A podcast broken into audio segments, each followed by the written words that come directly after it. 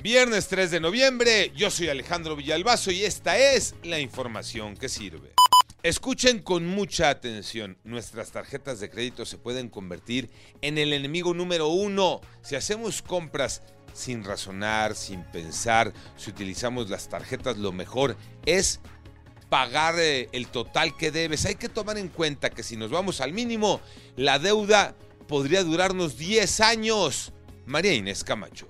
Vamos a entrar a una de las temporadas más fuertes de consumismo, el Buen Fin, la Navidad y Año Nuevo.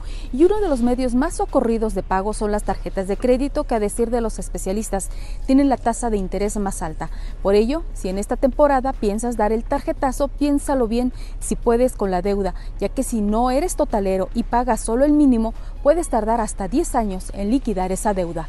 Educación en familia. Hoy más que nunca es muy importante para el futuro de nuestros hijos. Iñaki Manero. Gracias Alex. Sin duda, lo que aprenden nuestros hijos en casa va a ser una huella que los acompañe durante toda su vida.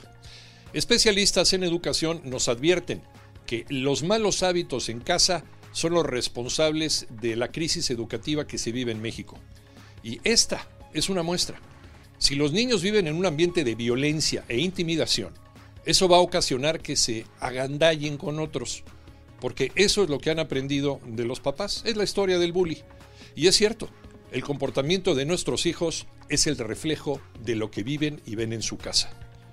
Papás ya saben qué hacer y qué no hacer. Nuestros hijos, nuestro espejo. Jornada 16 agoniza en la apertura 2023. Tocayo Cervantes. Así es, Tocayo. Con solo dos jornadas por disputarse, aún hay siete equipos que aspiran a un lugar en el play-in de la Apertura 2023.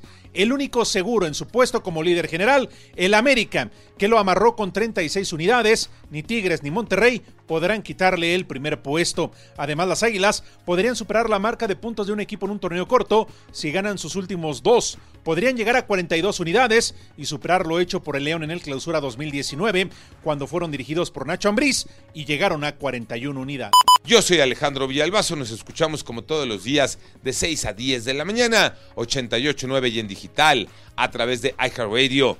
Pásenla bien, muy bien, donde quiera que estén.